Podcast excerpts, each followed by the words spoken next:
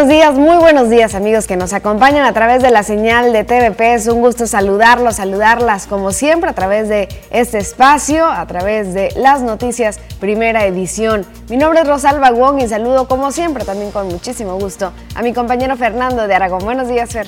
¿Qué tal, Rosalba? Muy buenos días para ti, también buenos días para toda la gente que ya estaba tempranito con nosotros. Gracias de verdad por estarnos acompañando y por siempre abrir estas puertas de su televisión a las noticias somos su familia y usted, gracias de verdad por estarnos recibiendo en su casa. Si ya tiene su cafecito, si ya está desayunando, buen provecho. Hoy queremos que también comparte usted la información. Estamos en Facebook como Las Noticias TVP Obregón, transmitiendo en vivo esta información. Usted la puede tomar y compartir. Amigos, familiares, demás personas están enteradas de qué está pasando aquí en Cajeme, en Sonora, en México y en todo el mundo. Estamos también en vivo a través de YouTube, TVP Obregón, a través de nuestro portal www.tvpacifico.mx. También estamos en la señal digital de su televisión, de cable y de televisión abierta, por supuesto. Y será un gusto para nosotros recibir sus comentarios, sus mensajes a través de cada una de nuestras plataformas o bien a través de WhatsApp. Le recordamos nuestro número 6442-042120. Es el teléfono al cual usted nos puede enviar un mensaje, nos puede decir qué pasa en su comunidad, si tiene alguna denuncia, algún reporte y si ya lo ha hecho saber a las autoridades, mándenos también el número de folio para darle seguimiento y que se pueda resolver su problemática.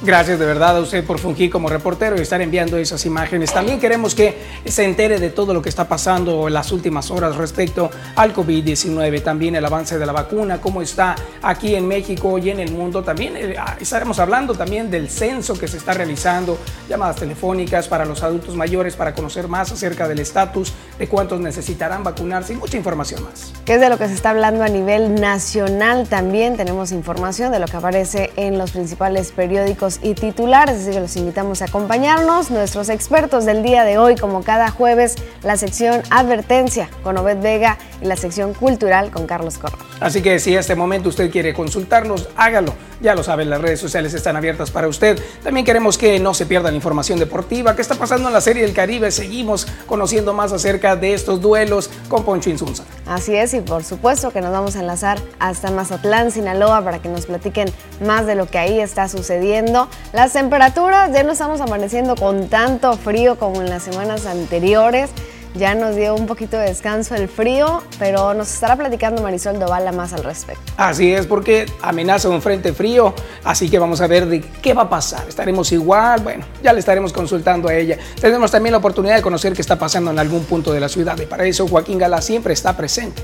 Así que prepárese, tome su cafecito, su desayuno, acérquese al televisor, a su pantalla. Estamos por iniciar. ¿Qué te parece, Ferce? que arrancamos? Me parece bien. Iniciamos.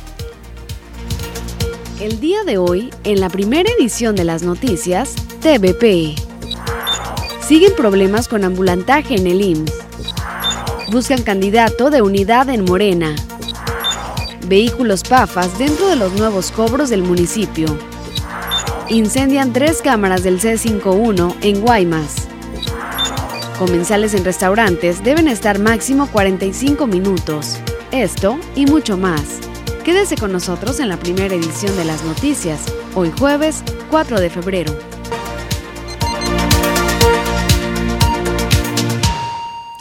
Si usted recuerda, nos encontramos en Cajeme en código rojo, alerta máxima por COVID-19, a pesar de que en el estado estamos en semáforo naranja. Ayer le platicábamos precisamente esta ampliación de horario hacia los restauranteros que estaban hasta las 8, ahora están hasta las 10 de la noche. Ante esto, el jefe de la jurisdicción sanitaria número 4 da a conocer que el tiempo máximo que debe estar un comensal en un restaurante es de 45 minutos y un aforo del 15%. Si bien la decisión de ampliación de horario de 8 a 10 de la noche compete a las autoridades municipales, en acuerdo con las empresas y tomando en cuenta la opinión técnica de la Secretaría de Salud, los negocios deben cumplir con los protocolos al 100% para evitar riesgos de contagio del COVID-19, afirmó el titular de la jurisdicción sanitaria número 4. El doctor Antonio Olvidres Labrado detalló que ello tiene que ver con un aforo en restaurantes del 15%, un tiempo de permanencia de los comensales en los establecimientos de hasta 45 minutos y la implementación de los protocolos sanitarios correspondientes. Los protocolos nos marcan que máximo deben estar 45 minutos en sus restaurantes, ¿verdad? O sea, decir, no se recomienda que estén más tiempo, el tiempo suficiente para que puedan comer. Recordar que tienen un aforo que tienen que respetar en los restaurantes, precisamente por los aerosoles, por eh, lo que es la plática, la comunicación y que pues lógico no se puede comer con cubrebocas. Alvidres Labrado recordó que el municipio de Cajeme continúa en riesgo máximo y de acuerdo al gobierno federal en su última actualización del pasado sábado, el semáforo para el estado se sitúa nuevamente en color naranja oscuro, quedando dentro de los 10 estados del país con riesgo de pasar a semáforo rojo, situación que estará vigente hasta el 14 de febrero. Recordó que actualmente el municipio de Cajeme cuenta con una positividad de casos de COVID-19 del 45% y una letalidad del 11.3% por encima de la media estatal, que se sitúa en 8.3%. Con edición de Manuel Bracamontes informó para las noticias TVP María Celeste Rivera. Así es como se está solicitando precisamente por parte de las autoridades que hagamos una conciencia y estemos el, menos tiempo posible para evitar el mayor número de contagios. Sí, definitivamente el COVID-19 ha causado estragos no solamente a nivel eh, empresarial, también algunas eh, industrias han tenido algunos problemas. Veamos más acerca de ello. La Cámara Nacional de la Industria de la Transformación, Canacintra, estimó que en Sonora durante el 2020 entre un 5 y un 8% de los negocios dejaron de operar definitivamente debido a los estragos generados por el COVID-19, Gabriel Cepeda Vázquez destacó que en su mayoría las empresas que se vieron obligadas a cerrar sus puertas son pequeñas y medianas, debido a que muchos productos dejaron de ser esenciales y la economía de los establecimientos no les permitió sostenerse. El presidente de la Canacinta en la entidad manifestó que las afectaciones económicas de esta pandemia, la cual apareció en marzo del año pasado, provocó que cerca del 10% de las empresas establecidas quebraran en el marco de esta crisis sanitaria. En lo que respecta al panorama que se prevé para el presente año, el líder de los industriales en la entidad señaló que hay ligeras esperanzas, tomando en cuenta que hay para la entidad aproximadamente 10 proyectos de inversión relacionados con el ámbito de la minería y la industria automotriz. Para las noticias, Jorge Salazar.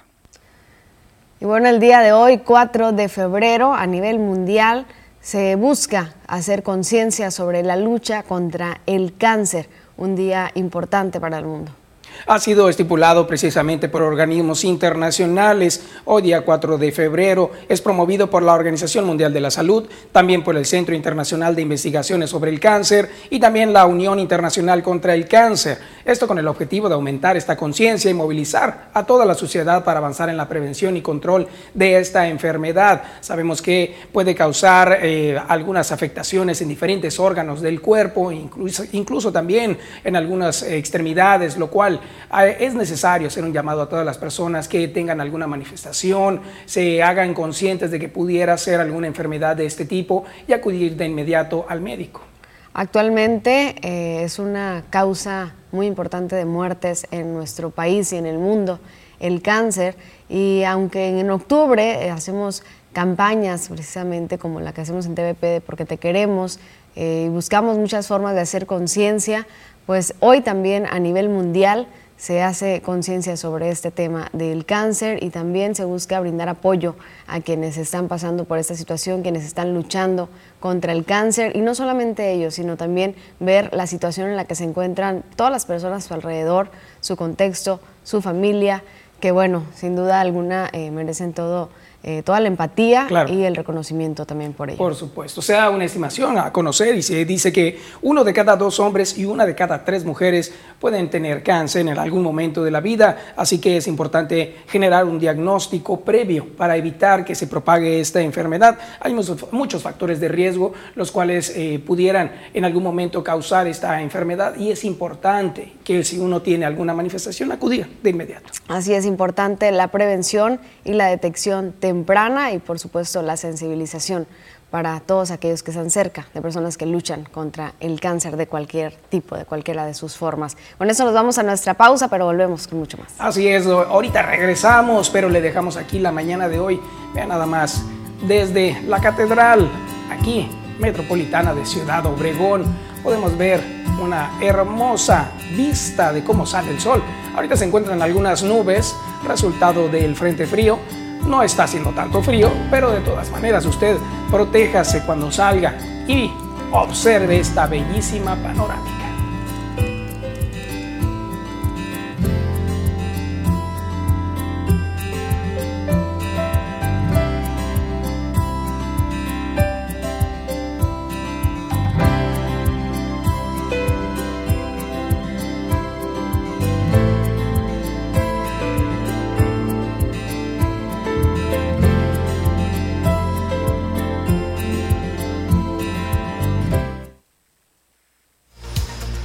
Muchísimas gracias a quienes ya están con nosotros a través de Facebook, las noticias TVP Obregón. Ya agarramos al Fer tomando el cafecito. Esperamos que ustedes también ya lo estén disfrutando. Por ahí Maribel Armenta, buenos y bendecidos días.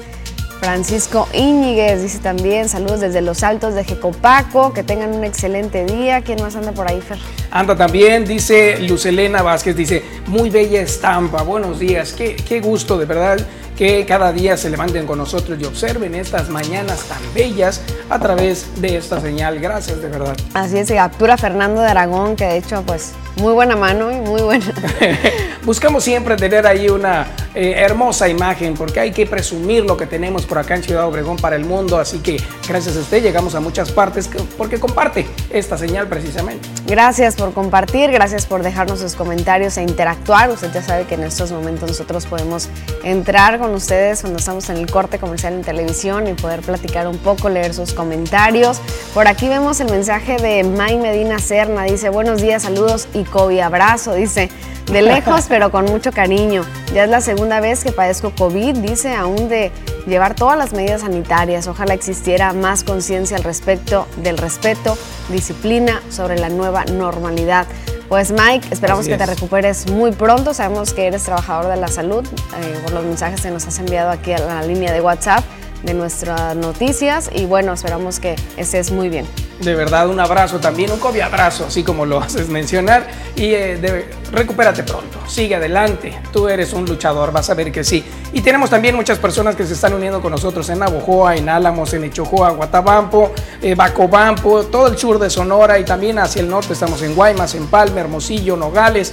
Gracias de verdad. Hasta San José, California, Marcos Esquer dice un cafecito y buen programa. Saludos. bien. Gracias, Marcos. Gracias a todos por compartir. Ya estamos a jueves, un brinquito del fin de semana. Ya huele, ya huele a viernes. Quédense con nosotros. Vamos con más información y tenemos ahora la oportunidad de conocer qué está pasando en todo México, aquí en el estado y también en la región a través de los periódicos. Veamos los titulares. Iniciamos con lo que publica en su portada El Universal. Meten en brigadas de vacunación a universitarios, integrarán a estudiantes voluntarios de instituciones públicas y privadas, incluyendo las creadas por AMLO. Hasta ahora hay 22 mil jóvenes que estarán en las brigadas Correcaminos. Tenemos más información en otro periódico que encontramos. Se trata del Sol de México. Dice que frena la Corte el plan eléctrico de Nale, revés del máximo tribunal. La política de la Secretaría de Energía atenta contra el marco constitucional en materia de competencias. Vamos ahora a ver lo que aparece en el Excelsior. Suprema Corte anula política energética obstaculiza la competencia, así lo dicen los ministros. Por mayoría, la segunda sala determinó que la estrategia de la CENER otorga ventajas indebidas a la Comisión Federal de Electricidad y frena las energías renovables. Anuncia un borrón y cuenta nueva para 607 mil usuarios de la CFE. Plantean reforma que fortalece a la misma y la iniciativa preferente del Ejecutivo. En La Paz denuncian a la Comisión Federal de Electricidad, también a la CRE y a la CENACE por contaminar al generar electricidad.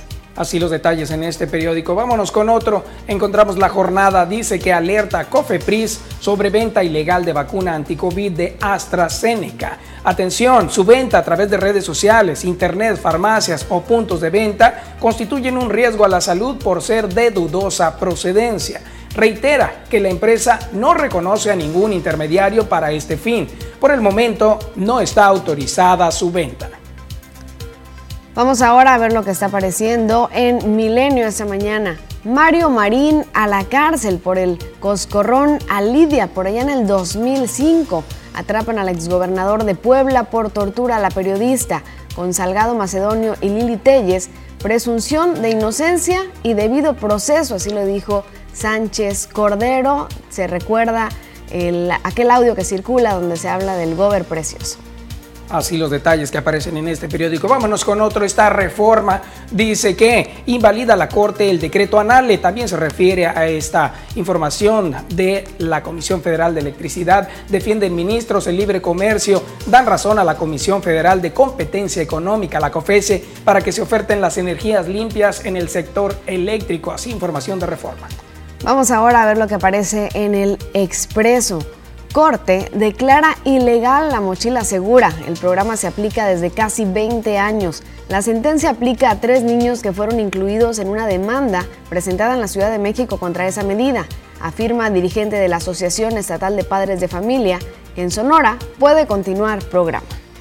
Así lo que aparece en el periódico, vámonos con otro también de circulación estatal. Tiene eh, información que tiene que ver con lo que está sucediendo en China. Expertos en la Organización Mundial de la Salud en Wuhan descubren datos que nadie ha visto sobre el COVID-19. El doctor Peter Daszak, miembro del equipo de la OMS en esa población china, afirmó que han encontrado información muy valiosa que les ayudará a buscar las direcciones correctas ante el virus. Así la información. Vamos ahora a ver lo que está apareciendo en medios Obson. De nuevo analizan plan de justicia, yaquis y federación. Integrantes de los ocho pueblos yaquis sostuvieron un encuentro con varias dependencias federales donde se analizó de nueva cuenta el plan de justicia del pueblo yaqui, impulsado por el presidente Andrés Manuel López Obrador. Así, este, eh, este periódico que circula aquí, El Tiempo. Vamos a ver otro. Este periódico habla acerca de eh, lo que está sucediendo aquí en la región. Dice que encuestan sobre vacuna, lo dijo Diario del Yaqui, consiste en preguntas a los adultos mayores de 60 años si están interesados en aplicarse la dosis. Lo dijo Bernabé Arana. Así los detalles. Vamos ahora a ver lo que aparece en el siguiente portal síntesisnoticias.com.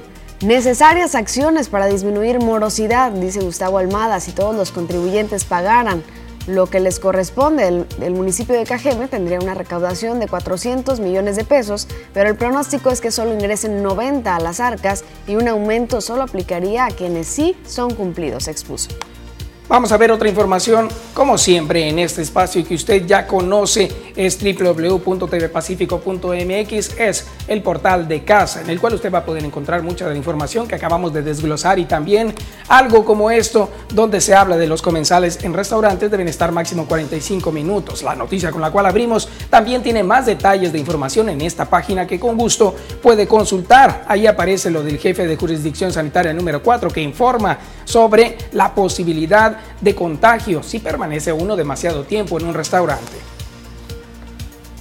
Aquí en nuestro portal usted puede seguir la información que se actualiza minuto a minuto, no solo local, sino estatal, nacional y lo más relevante a nivel internacional. Hasta recetas de cocina se va a encontrar en nuestro portal www.tvpacifico.mx. Con esto nos vamos a nuestra pausa, pero volvemos con mucho más. Quédese.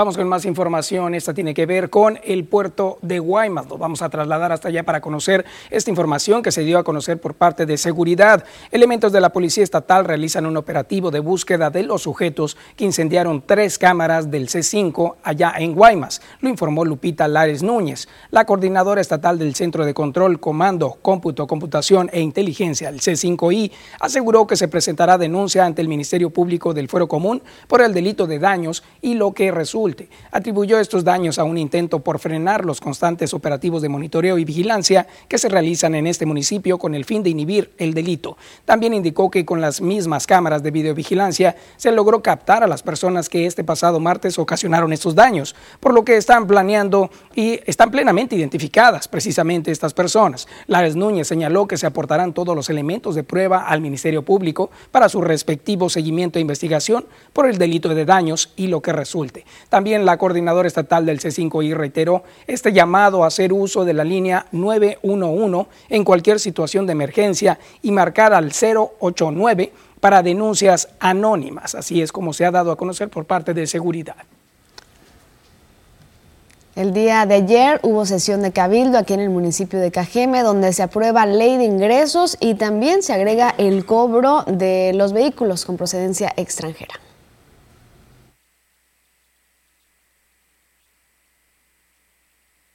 Luego de algunos meses de retraso ante el interés de algunos regidores por seguir analizando las modificaciones para este año.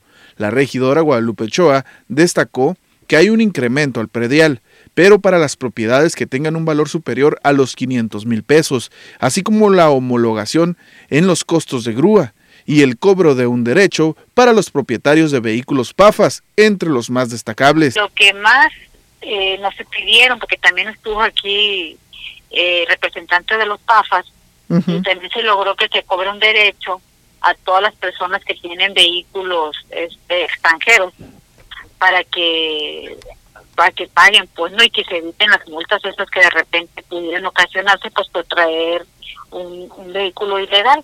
Y con eso pues estamos ayudando también eh, a que se haga un padrón. Por lo menos nosotros vamos a tener aquí aquí este municipal y ya pues estarían las autoridades eh, que si algún momento se piensa hacer una nacionalización pues ya ya sería más identificable, ¿no? Todas las personas que los compran de buena fe. Con la ley de ingresos aprobada, ahora los regidores cajemenses enfocarán sus baterías en el proyecto de presupuesto para este año, en el cual se plasman las obras, acciones y actividades a desarrollar con los recursos que tiene el municipio.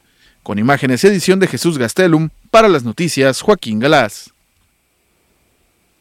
Vamos con información que tiene que ver con el outsourcing. Ya se ha dado a conocer precisamente que esta iniciativa ya tiene lugar en las salas en la agencia de San Lázaro. También eliminar el outsourcing ha sido algo que la Coparmex dijo que daría un golpe a la economía. En este caso también la CTM destaca que debe desaparecer outsourcing. Veamos.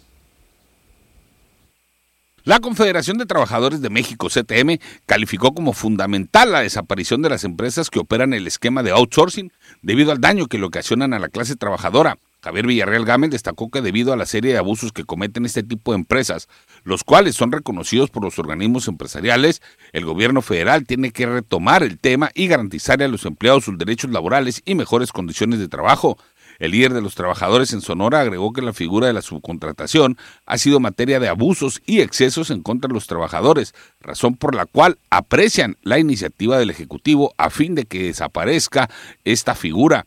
Finalmente, Javier Villarreal Gámez manifestó que afortunadamente la iniciativa de reforma que ha puesto el presidente Andrés Manuel López Obrador contempla reformar las leyes del IMSS, ISTE e Infonavit, entre otras, a fin de evitar que éstas lastimen sus finanzas. Para las noticias. Jorge Salazar. Gracias, gracias por enviarnos sus mensajes, su comunicación es muy importante para nosotros. Nos envían eh, un reporte de una tapadera de drenaje que está abierto y que derrama, ya tiene meses, dice, lo reportamos pero no lo arreglan. Despide malos olores y está en céntricas calles, pura esquina de la California y no reelección. Gracias y esperar hasta cuando lo arregla. Vamos a pasar ese mensaje, esperamos tener buenas noticias muy pronto. Ahí está la información. Gracias de verdad a usted por estar fungiendo como reportero de estas problemáticas. Hay un mensaje que se dio a conocer y que eh, seguramente continuará todavía. Las misas a las 11 de la mañana en Fátima, que son virtuales y presenciales, lo están dando a conocer aquí un ciudadano. También les informa que a las 8 en la parroquia de Cristo Rey, en el Padre Miguel Agustín, inicia también el triduo a las 8 de la mañana por eh, Elena, dice, es hermana de la persona que está enviando el mensaje. Y bueno, muchas gracias también por estar comunicando eso. También nos envían otro reporte que dice que lleva más de un año un drenaje con aguas negras en calle Revolución, entre calles y Constitución. Nunca se repara, siguen las aguas negras, es en la Benito Juárez o el PO, como también lo conocemos. A ver cuándo hacen justicia de arreglar, es donde vive mi sobrina, dice, y su familia, con peligro a varias enfermedades. Ahí está, también están dando a conocer, dice que hay eh, en la misión del SARIC, dice que hay una eh, problemática de drogas. Es importante que si hay usted allá por en, la colonia donde viva, tiene alguna problemática como esa, hagan el aviso oportuno de inmediato al 089 al 911. También es importante que lo hagan. Insistan, insistan, este, la autoridad tiene que eh, acudir en un momento de donde surja alguna problemática y esté en peligro la sociedad. Saludamos a Sabina que nos dice feliz día, hermosa familia de TVP, que tengan excelente semana y excelente mes de febrero. Gracias Sabina, también dice en otro mensaje, este es el mes del amor y la amistad. Rosalba y Fernando reciban saludos desde la colonia Villa Fontana. Saludos hasta allá, gracias por seguirnos. Así es, es el mes del amor y la amistad y como siempre le reiteramos a usted que si quiere participar en nuestra campaña de regalo de amor, lo puede hacer. Ya lo sabe que aquí los abuelitos siempre tienen eh, algún regalo que quieran eh, recibir y usted puede hacerlo. Lo único que tiene que hacer es venir aquí a las instalaciones, recoger una carta de alguno de los abuelitos que está están pidiendo un regalito pequeño, créame, no es mucho. Venga para acá, haga usted una buena labor, déles un regalo de amor. Esta campaña es organizada por esta su casa TVP en coordinación con los asilos de ancianos para darles un eh, mayor eh, beneficio y que vivan tranquilos. Lo, lo que por supuesto han vivido ha sido grandioso, lo que les resta puede ser maravilloso. Así que usted apóyenos. Vamos con esto a una pequeña pausa. Regresamos. Un regalo de amor de TVP en su segunda edición llegará a los abuelitos del Asilo San Vicente en Ciudad Obregón y a la casa Mamá Estefana de San Ignacio Río Muerto. Únete a nosotros adoptando un abuelito con su petición específica o trae a nuestras instalaciones productos de aseo personal y llevemos juntos un regalo de amor.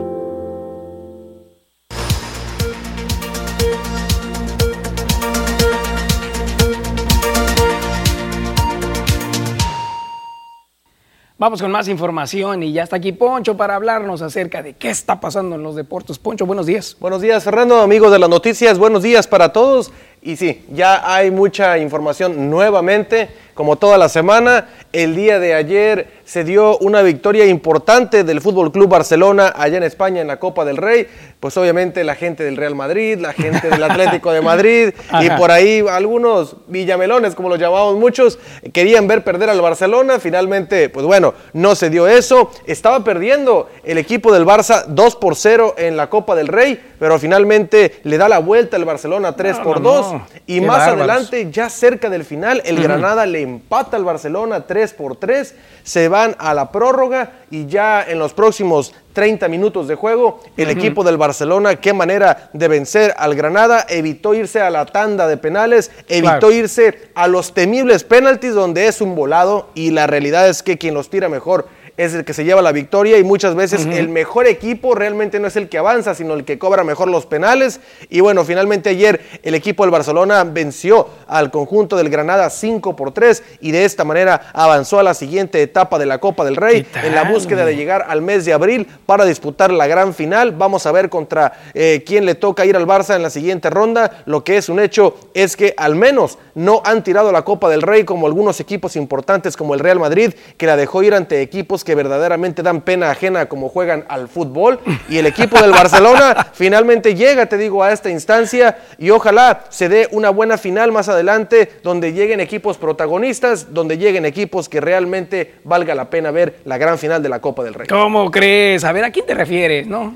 ya pues, dinos, eh, dinos. Ah, no, hay varios, hay varios, por supuesto, hay muchísimos. El Granada era uno de ellos, por ejemplo.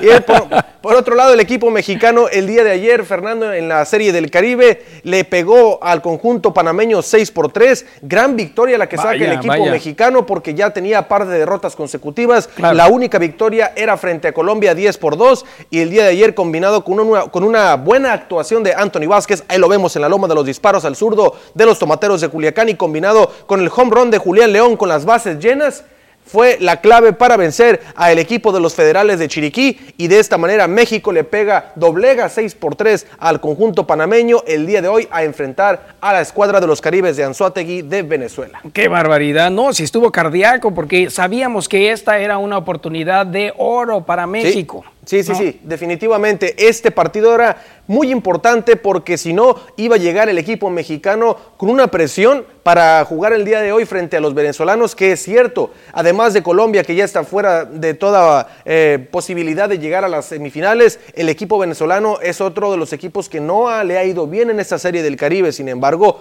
cuidado, es un conjunto venezolano bien dirigido que por supuesto también es- está teniendo todas las ganas de meterse a las semifinales, barrió la gran final allá en Venezuela y puede hacer el daño, puede hacer el daño. El equipo venezolano muchas veces ha vencido a México en series del Caribe. Vamos a ver cómo se comporta el equipo mexicano frente al venezolano.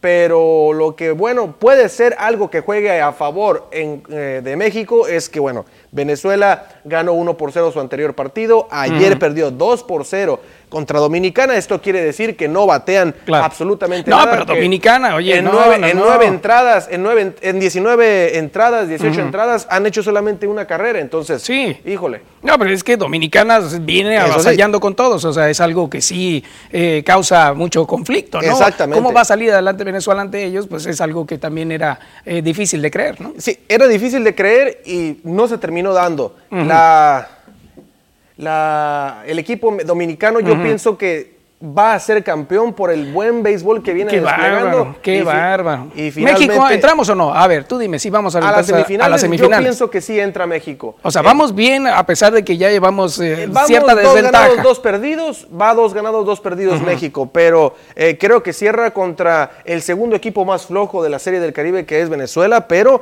Venezuela también quiere ganar, Venezuela también quiere ser protagonista.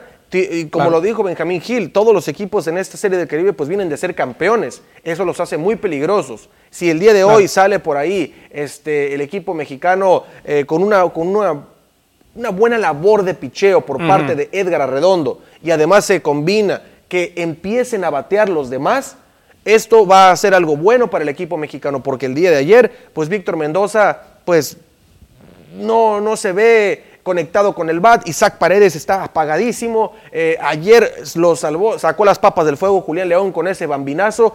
Pero la realidad es que al equipo mexicano le falta el bateo colectivo. Le falta que aparezcan por ahí. eh, ayer apareció Ramiro Peña, pero que aparezca Ramiro Peña, que aparezca Joey Meneses con su poder, que aparezca oh, Víctor Mendoza, Isaac Paredes, porque dejarle el trabajo a uno o a dos bateadores muchas veces es complicado, porque esos bateadores pueden llegar con las bases vacías y eso no es bueno para el equipo no, mexicano. no, no. Entonces, ¿A, ti qué te pareció entonces la estrategia del col- de la colocación de los jugadores en esta ocasión para este, este encuentro? ¿Cómo, Ah, cómo te Para empezar, yo, bueno, vamos a empezar desde los refuerzos. A mí Ajá. no me parece cómo reforzó Benjamín Gil y la liga a- al equipo mexicano, pero también tiene mucho que ver lo que pide Benjamín Gil. No me gustó, eh, creo que se quedan fuera varios elementos importantes como Carlos Sepúlveda, José Samayoa, eh, se queda fuera eh, Juan Pablo Ramas, que ya tocábamos el tema ayer, que se agarra con el manager en plena liga y después no, pues cómo pedirle que te refuerce si estás peleando Claro. con él hace una semana, entonces es algo ilógico. A mí no me gusta cómo hace el parado del equipo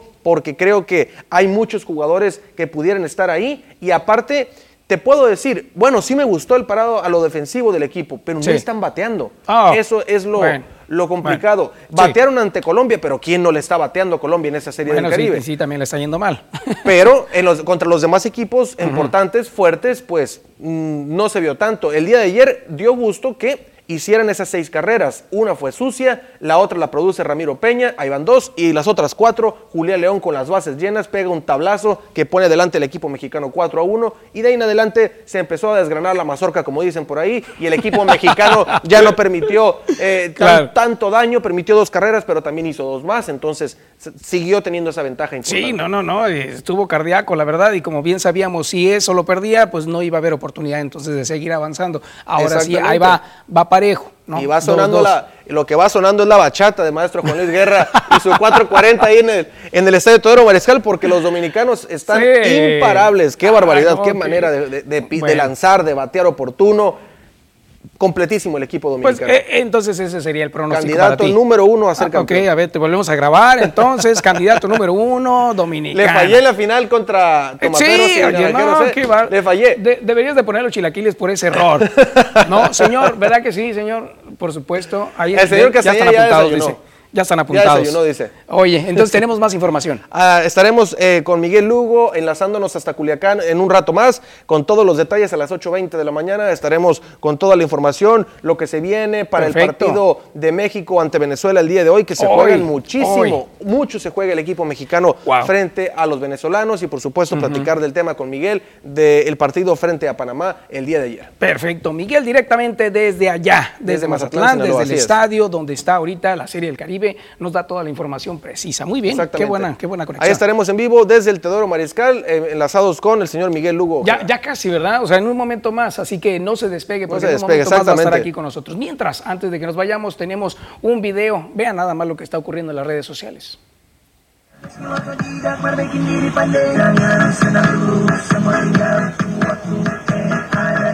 Te estarás preguntando, Poncho, ¿qué está haciendo esta chica? Está bailando como cualquier maestra que podría estar haciendo su video para las redes sociales, pero detrás, mira lo que está ocurriendo. Está pasando un convoy con luces encendidas, automóviles blindados. Todo eso está pasando detrás de ella y están a punto de pasar una valla allá en el horizonte donde está resguardado precisamente el Parlamento. Esto en Birmania, en, en, en Ma- Myanmar. es donde está precisamente esta situación.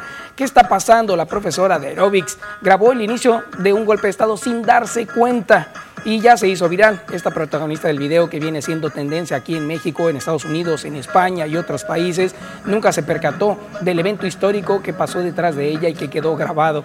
Su nombre es Kim Hin Wai, que es profesora de aerobics en eh, Napitau, es la capital de Birmania. Se hallaba grabando una de sus clases a todo volumen, mientras que los vehículos blindados pasaron la valla del Parlamento y eso prácticamente nadie lo había capturado o nadie había programado estar captando esta imagen de un suceso que está causando revuelo en el mundo. Y que Hay un golpe de Estado. Ah, y que son sucesos muy privados, ¿no? El gobierno trata de mantener esto en lo mayor privado posible y qué manera de difundirse, ¿no? De hacerse viral Mira, nada más lo que pasa atrás y está como el meme que, ah, como les iba diciendo, la clase de aeróbics, seguimos. Y atrás de ella está sucediendo algo pues que es muy complicado captarlo por una cámara. Así es. Y lo capta sin querer, capta esto dando su clase de aeróbics y finalmente capta el momento de un golpe de Estado. La verdad se ve muy irónica la situación y en más información que pudimos encontrar en las redes sociales, este golpe de Estado hacen que acusen a Aung San Suu Kyi, dice que le han, incluso ahorita en estos momentos, le están atacando para, para dejarla en prisión. Esto porque no está de acuerdo los militares en que ella haya sido una ganadora en las elecciones porque no fueron del todo legales y están tratando de, resolver esa situación. Qué barbaridad el tema de las elecciones, pues ya ves lo que pasó con Trump también, que ni siquiera quiso eh, eh, pues dejar hacer las cosas como debían ser, ¿no? Este, dejar la Casa Blanca, entregársela a Joe Biden, o sea, no hizo el proceso como estaba acostumbrado. No, no, se quiso quedar la toma de protesta, se fue. Entonces, eh, siempre pasa esto en las elecciones de muchos países. Ahora pasó en Estados Unidos, había pasado antes con el plantón de López Obrador allá en 2012 cuando pierde las elecciones con Felipe Calderón. Ahora el tema ese que estás mencionando y esto siempre pasa en muchos países. Claro, y así esta chica captó el momento histórico. Qué barbaridad. Irónico, la verdad. Vamos con eso, una pausa, regresamos.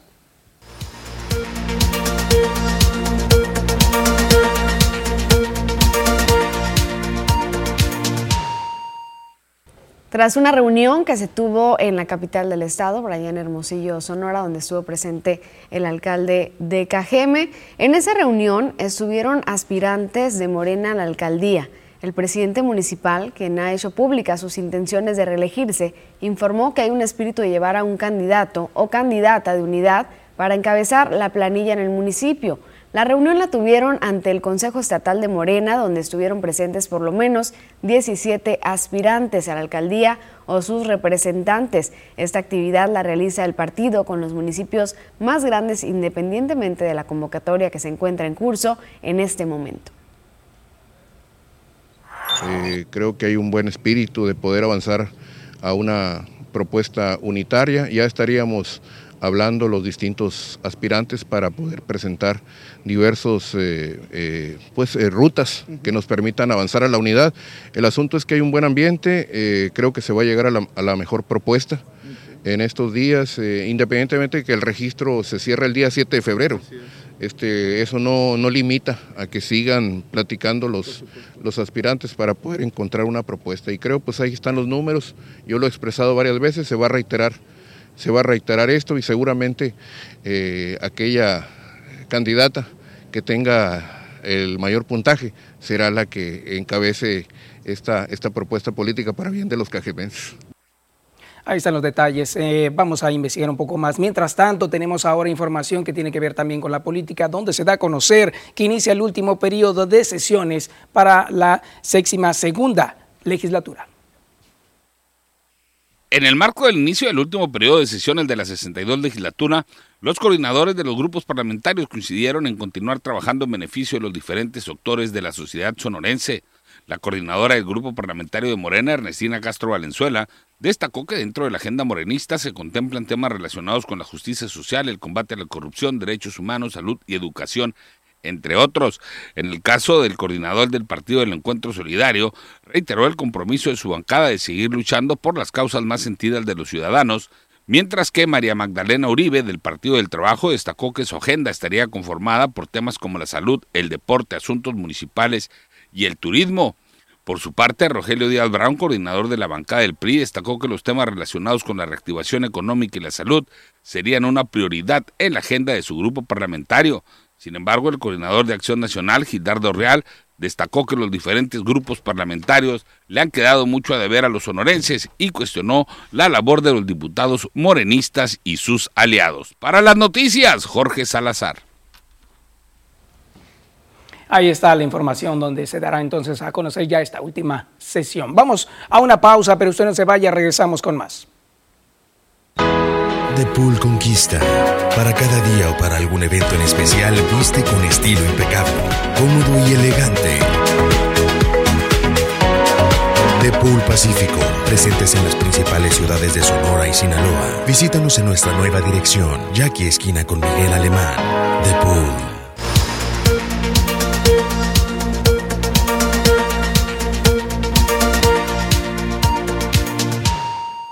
Estamos de regreso. Gracias por seguir en las noticias, primera edición. Es momento de la sección Advertencia con Obed Vega, como cada jueves. Buenos días, Obed. Buenos días, Rosalba. Buenos días a todos allá en casita. Es un gusto saludarles. Y esta mañana ya, ya más tranquila del frío, bien a gusto, poder ayudar y comprender un poco más sobre el tema que abordamos la semana pasada.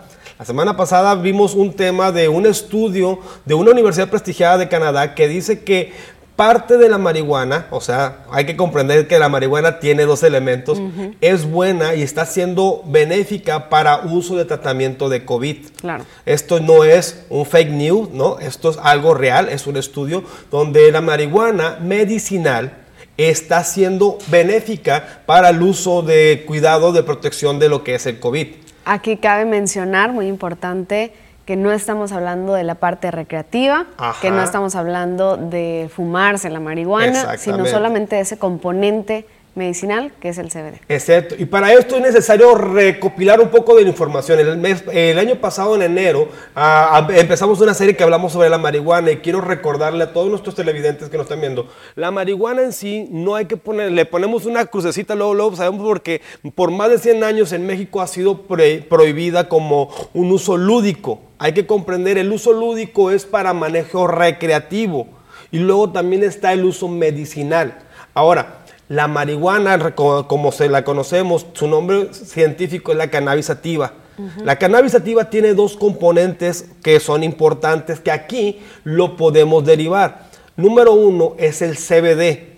El CBD es aquella parte de la marihuana que es la parte medicinal medicina, ayuda para tratamientos de una manera increíble. México en el 2016 volvió o ya dio una apertura al uso medicinal. Ah, hay una foto de una familia de Monterrey, de Grace Elizalde. Grace Elizalde era una, una, niña que al día casi recibía 400 ataques epilépticos.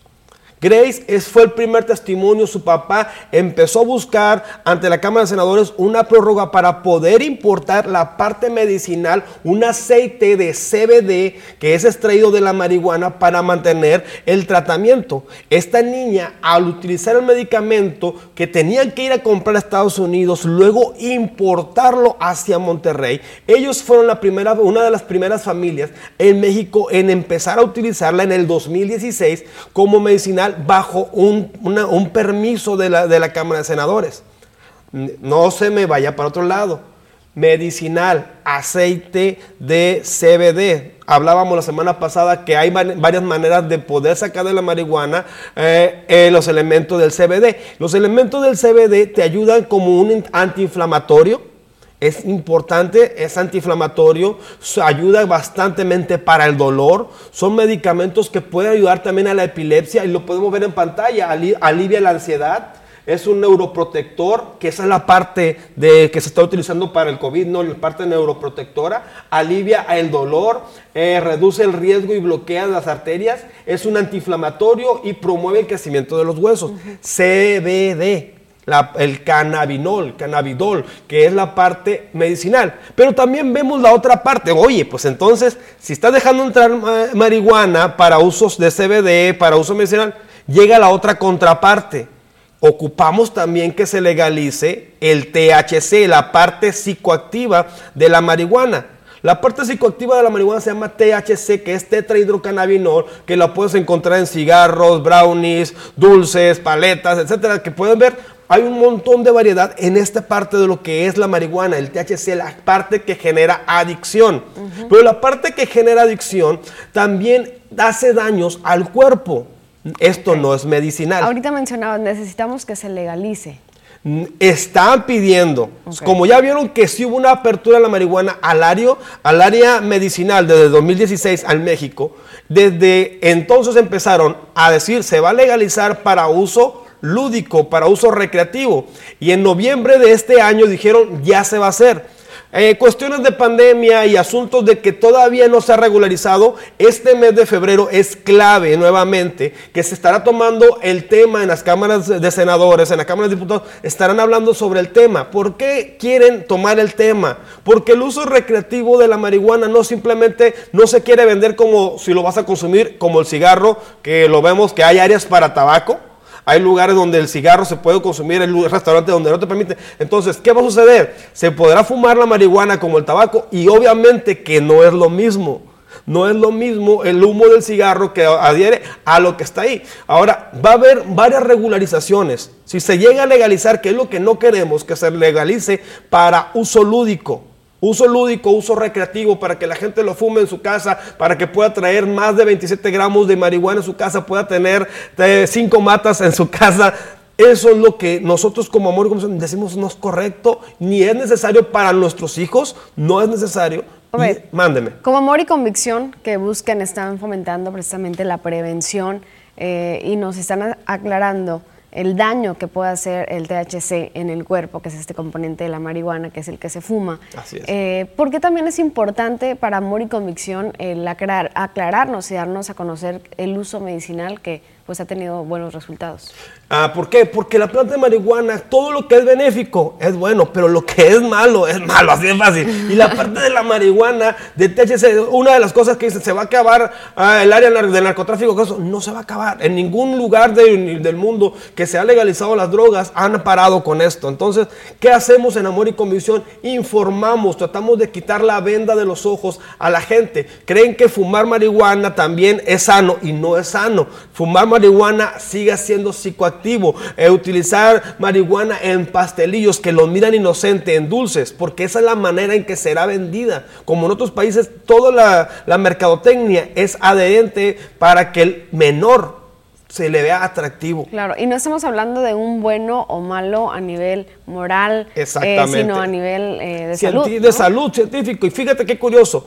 La parte del, CBD está por la COFEPRIS, está encima de ella. Pero si para el THC se abrió un nuevo comité nacional que será la que regulará lo que es el la cannabis.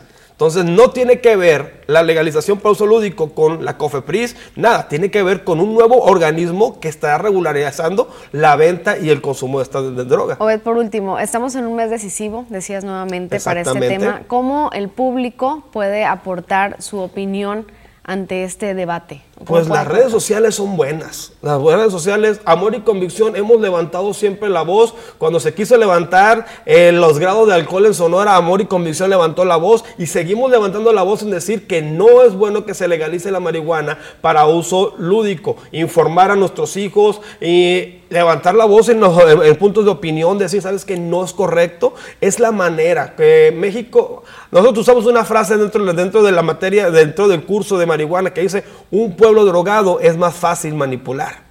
Entonces hay que tener cuidado familia, levante la voz, no, no estamos de acuerdo en el, uso, en el uso lúdico. En la opinión de Amor y Convicción, ¿dónde los encontramos? Nos pueden encontrar en todas las redes sociales en amoryconvicción.org y también puedes, eh, cualquier eh, consejo que ocupen, 6441-510366 es mi teléfono para poderles ayudar. 510366 es Amor y Convicción AC, también en sus redes sociales. Con esto vamos a una pausa, volvemos con más.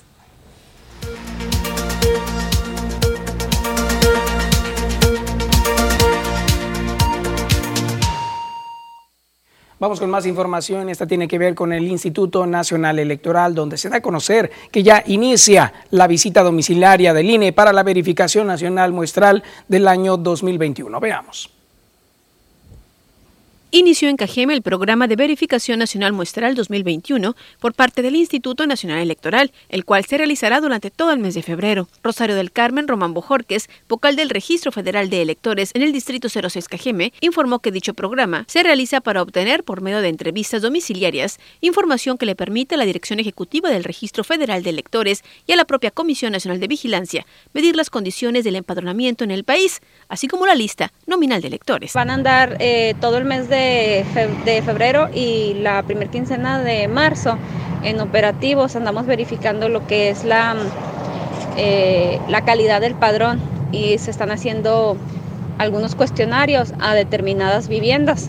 La verificación nacional muestral 2021 termina el 28 de febrero y a partir de ahí, explicó, inicia otro programa para verificar a ciudadanos que tengan algún domicilio irregular. En cuanto a las preguntas que se realizarán en este proceso a las y los ciudadanos en sus viviendas por parte del personal contratado por el INE, que acudirá debidamente identificado con chaleco y gafet del instituto, se encuentran si en febrero del año 2020 habitaban el mismo domicilio, si tienen credencial de elector y si no tienen credencial de elector.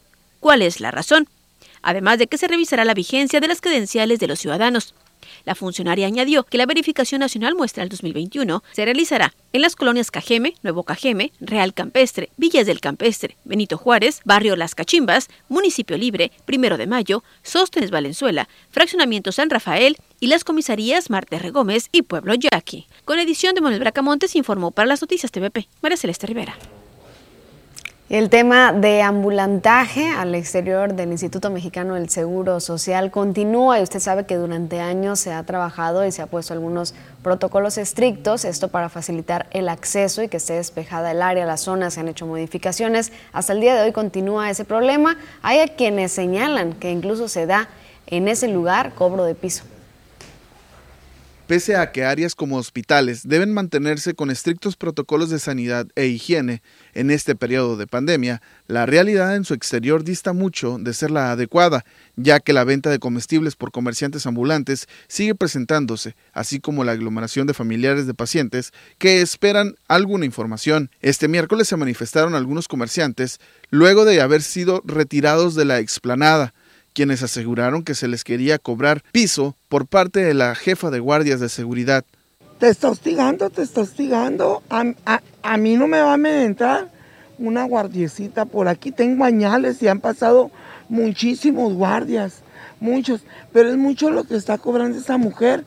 Si eh, su labor es estar en urgencias o mandar un grupo o dedicarse a vender los cuerpos de, los, de nuestros seres queridos o cobrar piso o cobrar a cada carro que pasa que les dé dinero.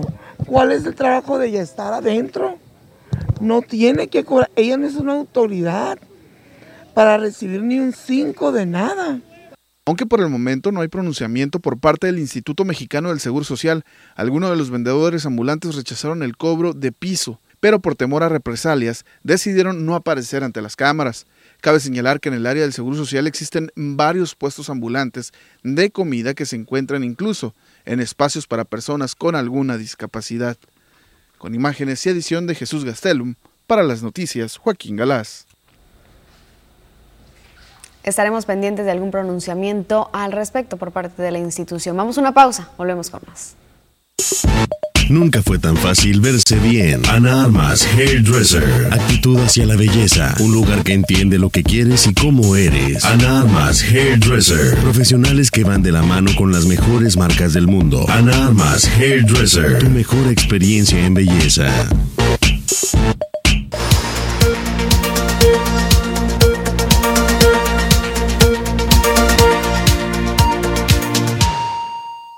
Vamos con más información y ya estamos aquí poniéndonos al día con la agenda cultural. Usted ya conoce al profesional acerca de esta información. Carlos Corral ya está con nosotros. Buenos días. Muy buenos días, Fernando. Un gusto saludarte como cada jueves. Igualmente. Bueno, ahora tenemos muchas eh, variedades de diferentes eventos. Cuéntanos. Fíjate que me da mucho gusto porque eh, a pesar de, muchas complicaciones que hemos tenido al inicio de este año y por supuesto que nos dejó el 2020, eh, bastantes instituciones y organismos, por supuesto agentes culturales se están adaptando y están demostrando de que a pesar de las vicisitudes que tenemos, podemos salir adelante y pues me da mucho gusto eh, compartir estos, estos próximos eventos que se van a estar llevando a cabo.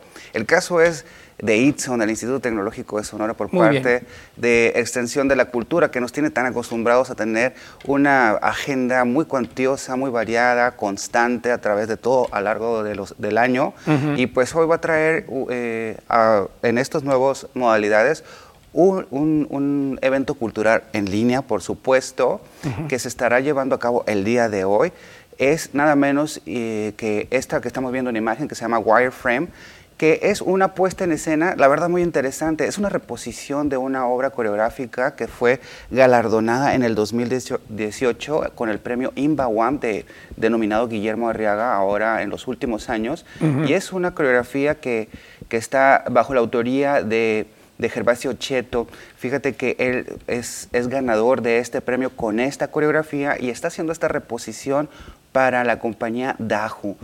¿Quién es la compañía Dahu? Hace algunos años, bajo la administración de Oes Otelo en Danza UNAM, hizo una convocatoria para formar esta compañía Dahu, que quiere decir danza, eh, danza joven de la UNAM, y que beca al talento de, los chicos, hacen una especie de audiciones y sacan un grupo selecto que, que tiene eh, una estancia en esta en esta, en esta propuesta escénica. Y vaya, el punto es que se está uniendo una obra ganadora, un gran coreógrafo como es eh, Gervasio Cheto y el talento de estos chicos eh, de la compañía Dahu bajo la dirección de Andrea Chirinos. Y se está uniendo Danza UNAM con la agenda de Itson.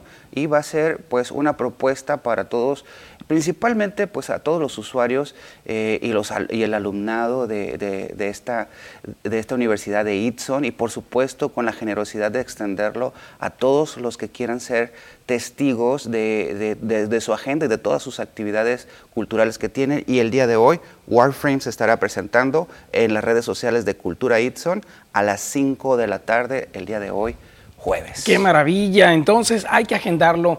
El día de hoy no se lo puede perder, una gran obra que, bueno, ha tenido varios eh, premios, como bien lo acabas de mencionar, ahí lo estamos viendo, y pues es algo de reconocerse. una persona sonorense, eh, de, cajemense también, ¿no? Bueno, este eh, eh Gervasio Cheto tiene mucha historia aquí en, en, Sonora, estuvo con, con Antares, un grupo... Claro, este, en, Hermosillo, en Hermosillo, por supuesto. tuvo una, un, paso por ahí, ahorita se encuentra por el suroeste de la República, es hijo de una gran persona que ha desarrollado mucho la danza a niveles este, en, Baja California también, y que fue parte de la Coordinación Nacional de Danza. Hay mucha historia, hay muchos talentos entonces. Hay mucha historia, así es, muchos talentos y pues se están uniendo dos universidades importantes del país, tanto claro. como UNAM. Creo yo que es una buena oportunidad de ver qué se está haciendo eh, y pues fortalecer esos lazos entre universidades porque porque la educación eh, es uno de los pilares básicos de, desarrollador de cultura y pues ahí está esta, esta, esta propuesta con una, una, obra coreográfica que no se... Anotada entonces, ¿qué más tenemos? A ver. Pues bastante más, afortunadamente pues este 2021 ya se está preparando todo para Semana Santa en Cocori. Eh, como nosotros sabemos aquí, los que, los que habitamos esta, este maravilloso... Este, eh, esta maravillosa ciudad, sabemos que cada, cada Semana Santa se viene fortaleciendo aún más todas las actividades culturales que hay alrededor eh, de la Semana Santa en Cocori. Este pueblo que, que para nosotros tiene magia, eh, y que se estará llevando a cabo eh, próximamente pues todas las actividades culturales. Está haciendo una convocatoria para artistas, para grupos, para colectivos, para quien quiera participar formando eh, parte de todo lo que se va a, añadir culturalmente a estos días tan representativos para los mexicanos y para, para los cocoreños y para todos los sonorenses en, en realidad. Y pues se está haciendo esta esta convocatoria para ser partícipes. Eh, se aceptan propuestas de todo tipo de disciplina, eh, artísticas, de conferencias, talleres, exposiciones para todos los públicos y usted puede eh, ver todas las bases, las necesidades específicas, los detalles. Le, recomiendo que visite las páginas de Cultura Municipal Cajeme. Ahí hay algunos links donde usted puede ver a detalle toda la información que le estoy comentando. Inclusive hay formas ahí digitales que usted puede llenar para ser parte, para ser tomado en cuenta dentro de esta programación que se estará llevando a cabo en este evento tan, tan nuestro en Semana Santa en Coconi. Claro, y entonces hay oportunidad ahorita de poderse integrar para la próxima Semana Santa del 28 de marzo en adelante. entonces es. una maravilla ahora que se ha podido organizar, porque el año pasado fue muy difícil realizar actividad. Sí, porque fueron los, los, los días casi exactos donde fue todo caótico y que todo empezó a a poderse a poner en orden. eventos. Sí, sí, que fue la verdad catastrófico para todos los ámbitos de, de, la sociedad y ahora pues ya, ya se está preparándose eh, dentro de estos nuevos marcos eh, normativos que tenemos y pues por ahí en los días santos es cuando se lleva a cabo estos, estas actividades y que empieza a partir del 28, pero por ahí por los primeros días de abril seguramente es donde tendremos toda esta actividad. Perfecto, pues ahí está, también lo anotamos entonces. ¿Qué tenemos? Perfecto, pues otra convocatoria más, te comento que en esta ocasión el colectivo de arte para jóvenes, este es un proyecto que lleva alrededor de 8 o 9 años que se, que se está llevando a cabo. Es una iniciativa de la maestra María Cristina Pérez, donde invita a jóvenes a ser parte de un desarrollo eh, pictórico sobre todo, pero con otros también, con, otra, con otras líneas de acción dentro del arte. Eh, ¿Qué está ofreciendo esta convocatoria? Está ofreciendo clases de dibujo, pintura y experimentación artística y va dirigido para para chicos de 12 años hasta 30 y pues los requisitos son mínimos, es el gusto por trabajar en equipos y tener nociones de redes sociales y plataformas digitales para poder trabajar una vez más en, formato este, virtual a distancia y si estás y si están interesados en formar parte de este, de este, de este colectivo que ha tenido apoyos, fíjate, del Programa de Desarrollo Cultural Municipal, también de PACMIX y algunos eh, organismos desarrolladores y, que apoyan la actividad artística y cultural y que se ha mantenido por, no recuerdo si, exactamente si por 8 o 9 años más o menos, y, esta iniciativa de, de la maestra María Cristina Pérez, pues sigue vigente, se está adaptando también y mayor información lo pueden encontrar ahí en, el correo electrónico ercebedartes.hotmail.com si usted quiere ser parte de este proyecto que ha perdurado en el tiempo y pues que habla mucho sobre las, las posibilidades eh, de aportar actividades positivas, creativas, recreativas y sobre todo de fortalecimiento cultural. Enhorabuena por la maestra María Cristina Pérez. Y bueno, tenemos otras informaciones más. Sí, afortunadamente mucha, mucha información y, te comento que los talleres artísticos de Casa de la Cultura de aquí de Cajeme, de la Dirección de Cultura, pues ya están eh, eh, ofertándose con diferentes diferentes contenidos, también en modalidad virtual. Hay teatro para niños, para jóvenes, también hay, hay desarrolladores de literatura, hay danza folclórica. Eh, danza también polinesia, dibujo, guitarra, y uno que me llama especialmente la atención, que es la arteterapia, que se estará también eh, llevando a cabo este taller eh, por, la, por la doctora Grace Rojas, y pues muchos talleristas con, con amplio con amplia experiencia como el maestro Carlos Valenzuela, eh, entre otros, por mencionar algunos, porque pues todos eh, están avalados por la Dirección de Cultura Municipal. Y, usted puede visitarlos también en las, en las redes sociales, en, página de Facebook sobre todo, es la que tiene muchísimo más acceso a estas formas donde ustedes, estas formas digitales donde usted le da clic, lo lleva, hay un formulario, empieza a llenar, a inscribirse y también le va esté dosificando toda la información que necesita para ser parte de esta, de, esta, de esta convocatoria a talleres artísticos y toda la actividad que se está desarrollando. Qué maravilla, qué oportunidad tan grande y bueno, siempre es importante cuidar la salud. Entonces, a todo lugar al que vayamos, siempre hay que cuidarnos, protegernos para proteger a los demás. Entonces, se puede, se puede. Claro, este, hay, hay un balance entre la distancia y entre, y entre las cuestiones presenciales. Eh, no, eh, lo más recomendable es continuar con las recomendaciones, seguir al pie de la letra lo que, lo que nos dicen los, los, los, profesionales de la salud, de la prevención y pues también lo que dice nuestra propia conciencia y creo yo que el desarrollo artístico y cultural nos da conciencia no solo individual sino también social y es una forma de ayudarnos también. Excelente agenda como siempre Carlos, muchas gracias. Al contrario Fernando, un gusto estar aquí cada jueves. Te seguimos en tus redes sociales entonces para ver más información. Ahí tienen a Carlos Corral con la información, haga su agenda. Nosotros vamos a continuar con más después de la pausa.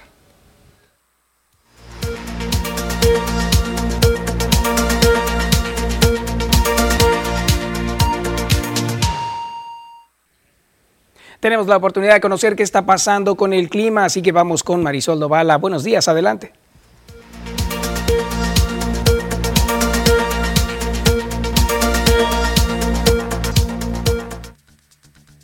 ¿Qué tal? Muy buenos días. Es un gusto para mí saludarlos en este jueves, ya casi fin de semana.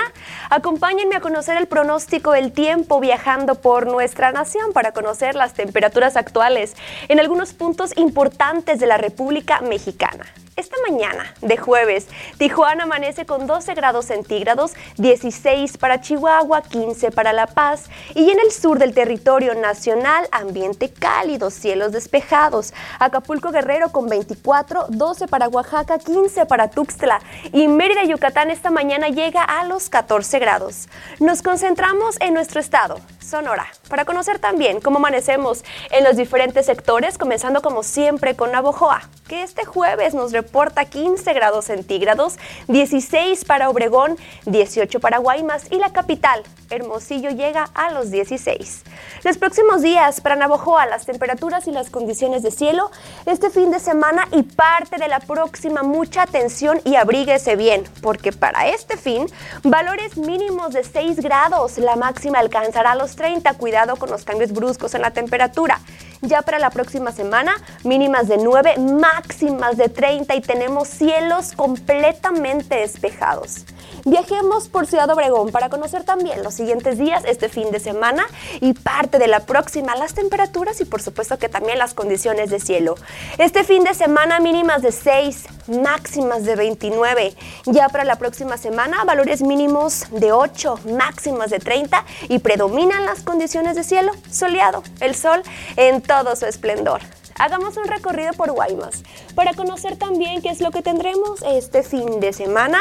Valores mínimos de 12 grados, máximas de 24. Ya para la próxima semana, valores mínimos de 13, máximas de 22. Y vea usted, predominan las condiciones de cielo soleado, cielos despejados para Guaymas. Hagamos un recorrido por la capital. Hermosillo, para conocer también este fin de semana y parte de la próxima. Este fin, mínimas, mínimas de 7 grados, la máxima alcanzará los 29 y ya para lunes y martes de la próxima semana tenemos valores mínimos de 10, la máxima alcanzará los 28 y predominan las condiciones de cielo soleado para la capital. Pasemos ahora rápidamente a conocer la fase lunar, que esta se mantiene como luna llena la salida de la luna se registra a las 12 con 21 minutos y la puesta a las 11 con 47 la salida del sol esta mañana de jueves a las 7 con 5 minutos y la puesta a las 18 con 3. Hasta aquí el reporte. Que pase una excelente mañana.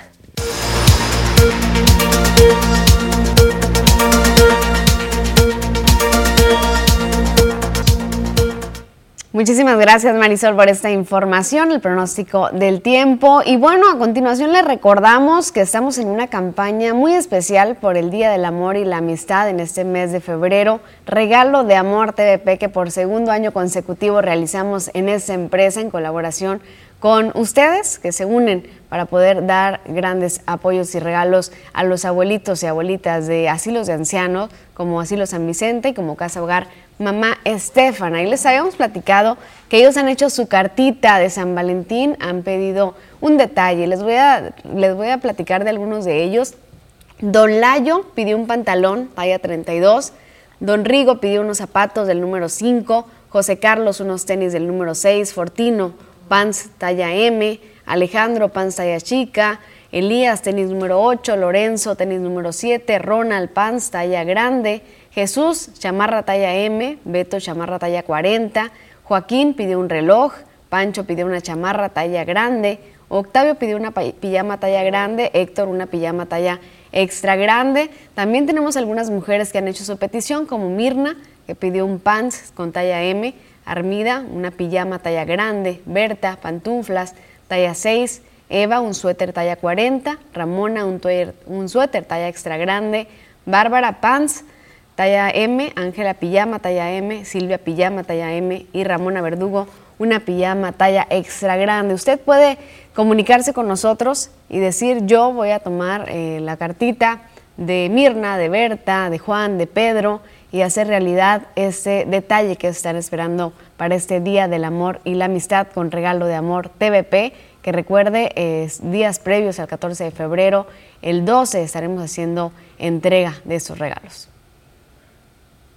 Amor de TVP en su segunda edición llegará a los abuelitos del Asilo San Vicente en Ciudad Obregón y a la casa Mamá Estefana de San Ignacio Río Muerto. Únete a nosotros adoptando un abuelito con su petición específica o trae a nuestras instalaciones productos de aseo personal y llevemos juntos un regalo de amor.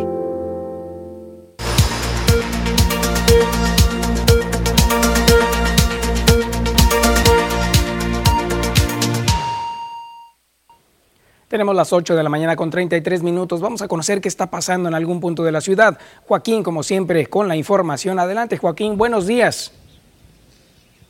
Muy buenos días, Fernando. Buenos días a todo el auditorio. Te comento que recientemente ha sido propuesto que personal esencial de las distintas áreas que componen eh, los servicios en la ciudad sean los primeros o los que tengan una prioridad para vacunarse con COVID-19.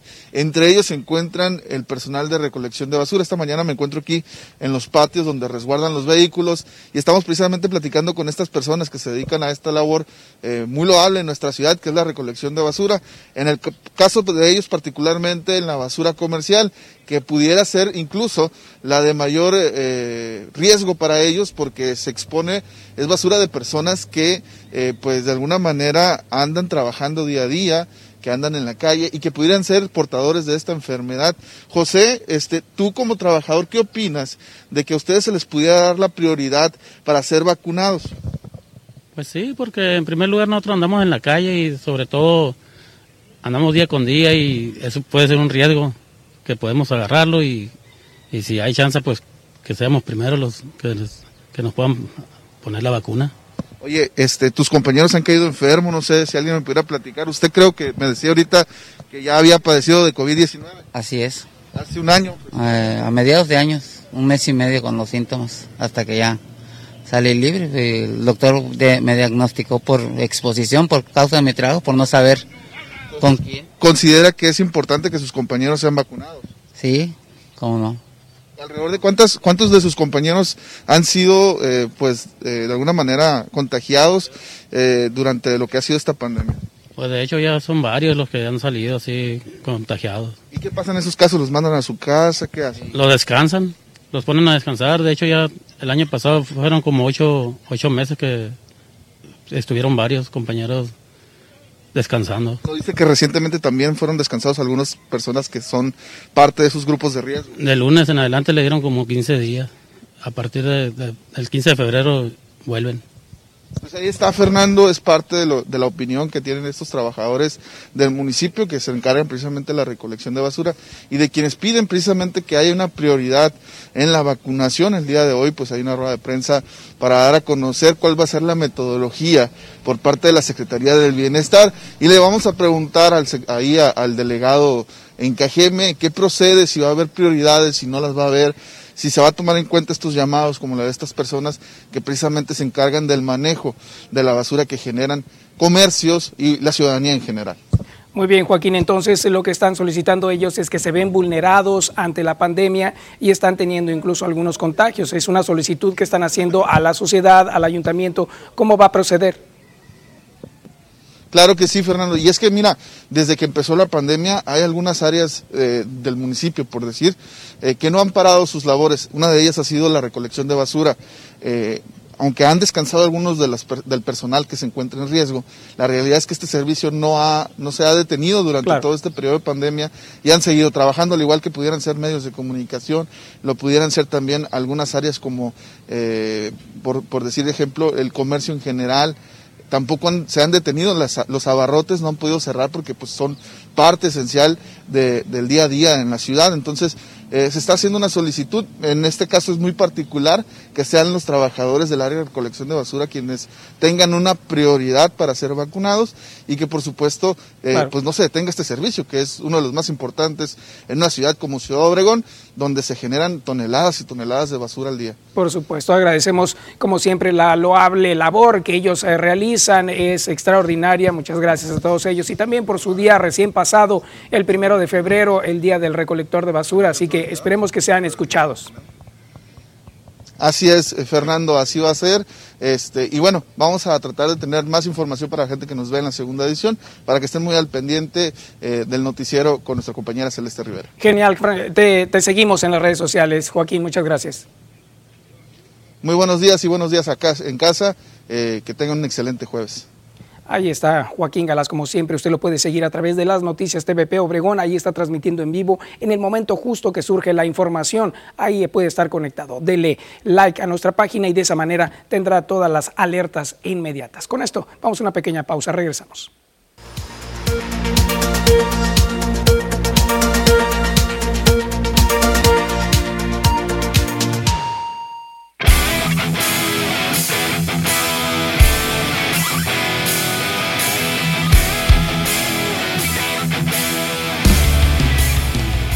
¿Qué tal amigos de las noticias? Bienvenidos a la información deportiva esta mañana. Muy buenos días para todos ustedes. Vamos a arrancar con la información deportiva, lo que sucede en la Serie del Caribe Mazatlán 2021, pero antes damos la bienvenida a nuestro compañero el señor Miguel Lugo Ojeda, quien se encuentra en Mazatlán, Sinaloa, con todos los detalles acerca del clásico caribeño. Buenos días, Miguel.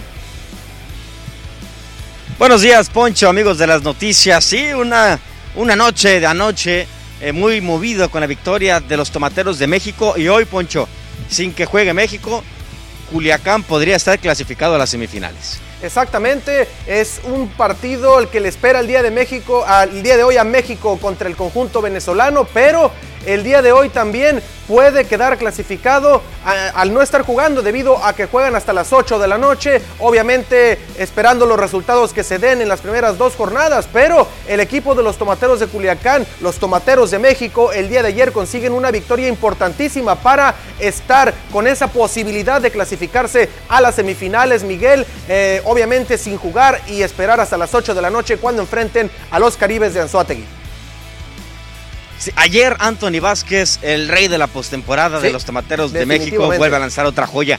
Tres aperturas muy buenas, las últimas tres, las dos en la serie final.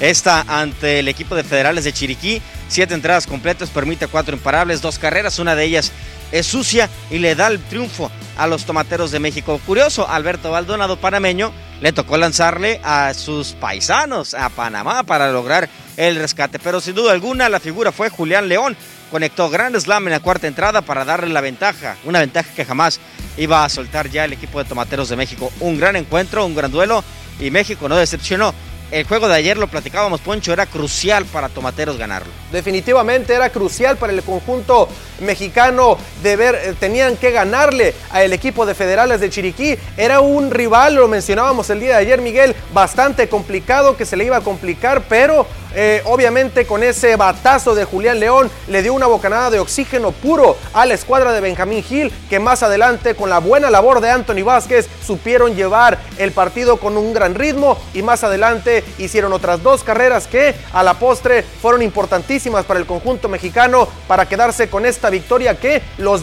los lleva a la noche, por supuesto enfrentando a Venezuela con menos presión, el conjunto venezolano a ganar sí o sí va a ser un gran duelo sin lugar a dudas. Juego de eliminación para Venezuela. Si Venezuela quiere aspirar a la siguiente fase es ganar, solamente ganando y esa victoria, si se combina el resultado, podría dejar a México fuera. Sí. Pero hoy hay un factor muy importante. Hoy va Edgar Arredondo, un chavo de 23 años que es de Nabolato, aquí municipio del estado de Sinaloa. Lo dejaron libre los Rangers de Texas y hace un par de semanas se dio a conocer que firmó contrato de ligas menores con los d de Arizona.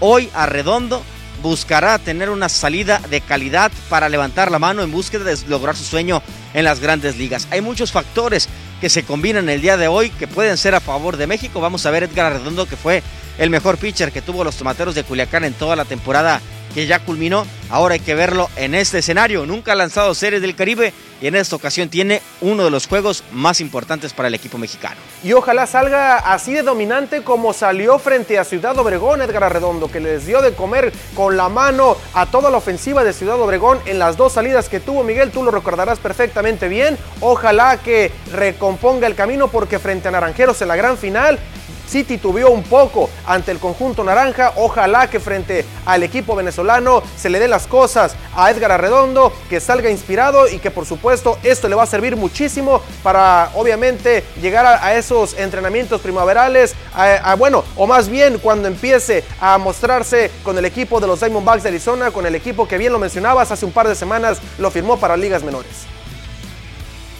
Hay que esperar, ya respondió el bat de Ramiro Peña, ya despertó, ya empujó carreras. Joey Meneses hizo lo propio también. Ahí está poco a poco encaminándose el equipo mexicano. Hay que destacar, ¿no? Eh, no se trata de excusar a nadie, pero son chavos que no, no han tenido descanso. Son profesionales, sí, pero son personas también. Ellos también necesitan eh, reposo, necesitan trato especial porque son atletas de alto rendimiento.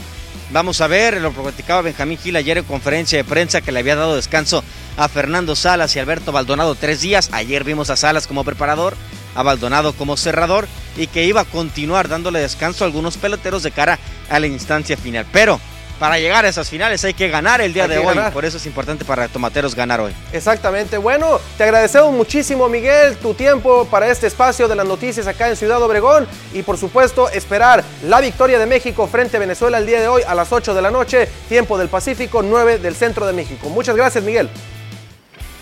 Carnal, aquí nos vemos mañana. Así estamos entonces el día de mañana con más información. Por lo pronto nosotros llegamos a este espacio informativo deportivo. Vamos a una pausa y regresamos con más información aquí en las noticias.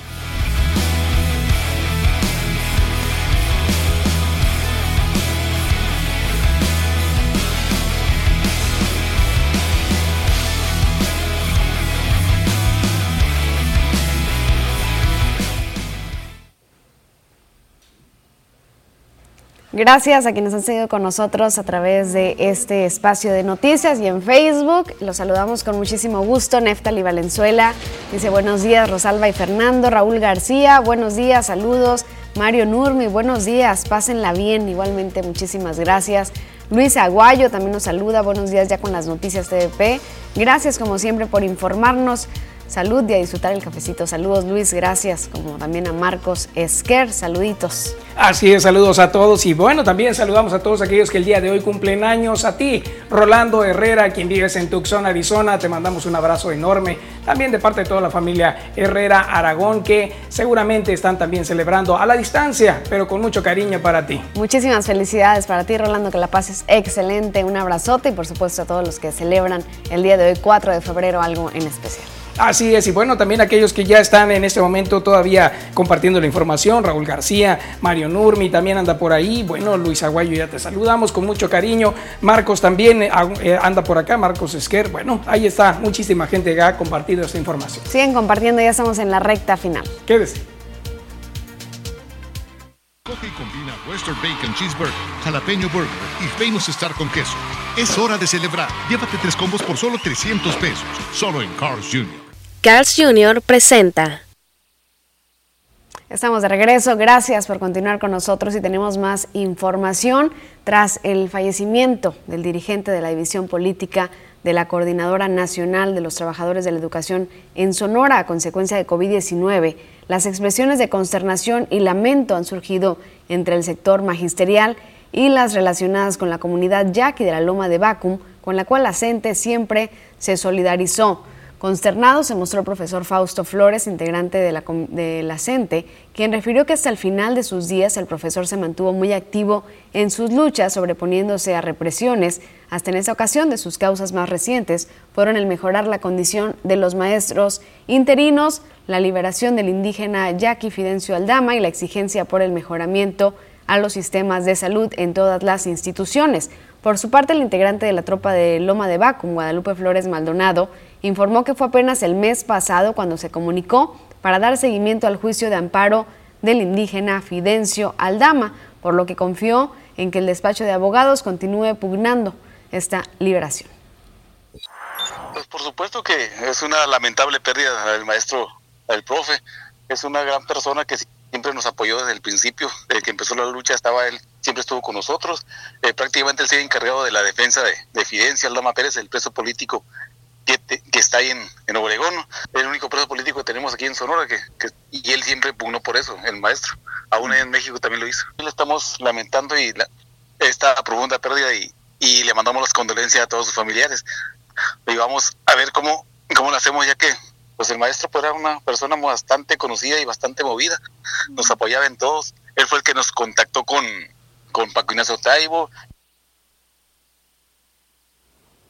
así las reacciones eh, con respecto al fallecimiento de esta persona por COVID-19. Y hablando precisamente de COVID-19, también hay que cuidarnos y protegernos y eso es lo que está haciendo también el Instituto de la Juventud Municipal aquí en Cajeme, llevando unas caravanas, en este caso a la Colonia Libertad, donde se hizo la caravana comunitaria como parte del acercamiento que tiene la Secretaría de Bienestar con la comunidad. Se ofrecen apoyos para el corte de cabello, pláticas preventivas, diversos talleres para niños y niñas de la comunidad.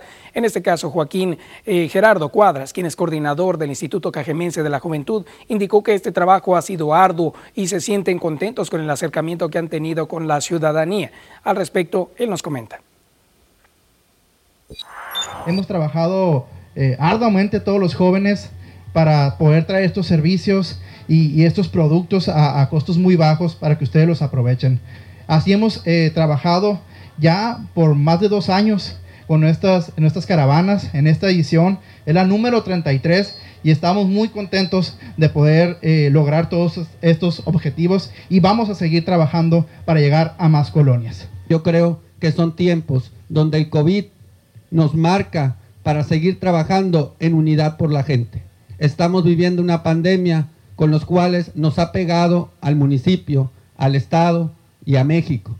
Y en ese sentido, tenemos que hacer lo que a los jóvenes nos toca, implementar la energía, la creatividad, la fuerza y las acciones para que se conviertan las problemáticas de Cajeme en soluciones.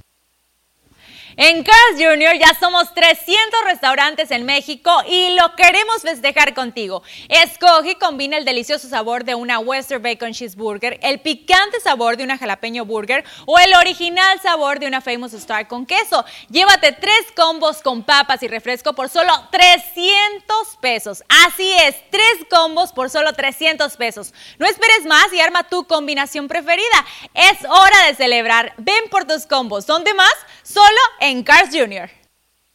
Y bueno, los ataques armados continúan. Iban tres hasta la tarde de ayer. En la noche fue uno más y aquí le platicamos más información al respecto. Dos personas fueron asesinadas la noche del martes 2 de febrero como resultado de la serie de ataques armados que se registraron en la primera agresión armada se registró en las calles Valle de Cocorit, entre Bataconcica y Oros de la colonia Miravalle, aproximadamente a las 21 horas.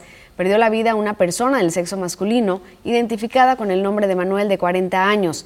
Momentos más tarde fue la colonia Leandro Valle el escenario de la segunda ejecución, en hechos registrados por la calle Fausto Topete, entre Pablo Neruda y Álvaro Obregón.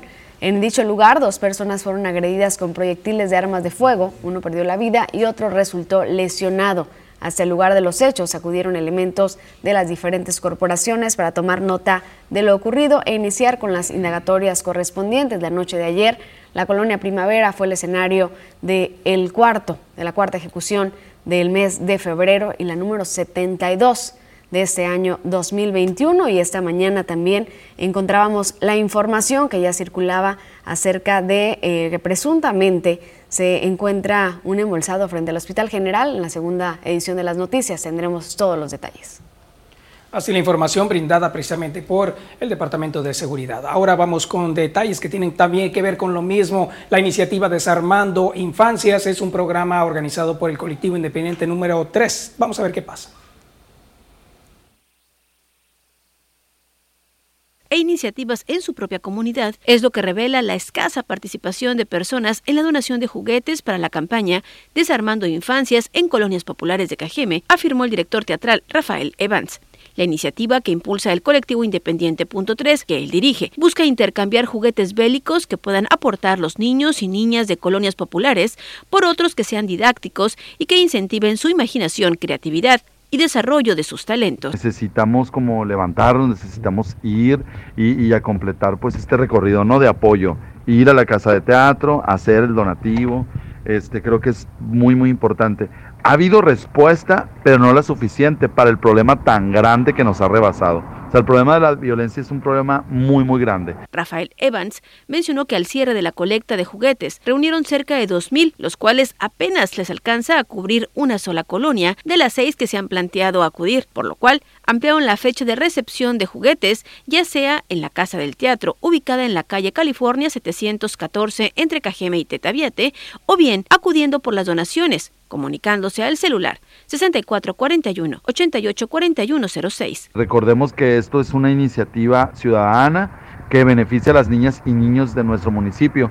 Con edición de Manuel Bracamontes informó para las noticias TVP, María Celeste Rivera.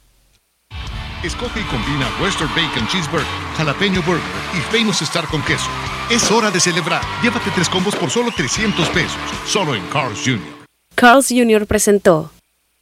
En información de COVID-19 en nuestro país tenemos las cifras actualizadas hasta el momento. Hay 1.450.237 personas recuperadas. Se han registrado 161.240 defunciones.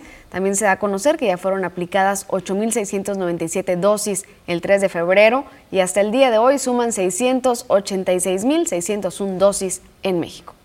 Se da a conocer también la información del Estado. Tenemos ahí está el mapa que confirma que hay 62.446 personas que han sido confirmadas con COVID-19 también. Los recuperados, una cifra que nos gusta dar que es 55.493 personas que han logrado librar la batalla. También tenemos lamentablemente el número de fallecidos, son 5.173. Se sumaron al día de ayer 16 decesos, 10 mujeres, 6 hombres y eh, principalmente de Hermosillo, Zaguaripa, Navojoa, Cajeme, Nogales. Y con esto llegamos al final, de, el final de este espacio, agradeciendo el favor de su atención. Deseamos que tenga un excelente día y, por supuesto, que disfrute su café. Bonito día para ti, Rosalba. Éxito a todos. Igualmente, Fer. Gracias.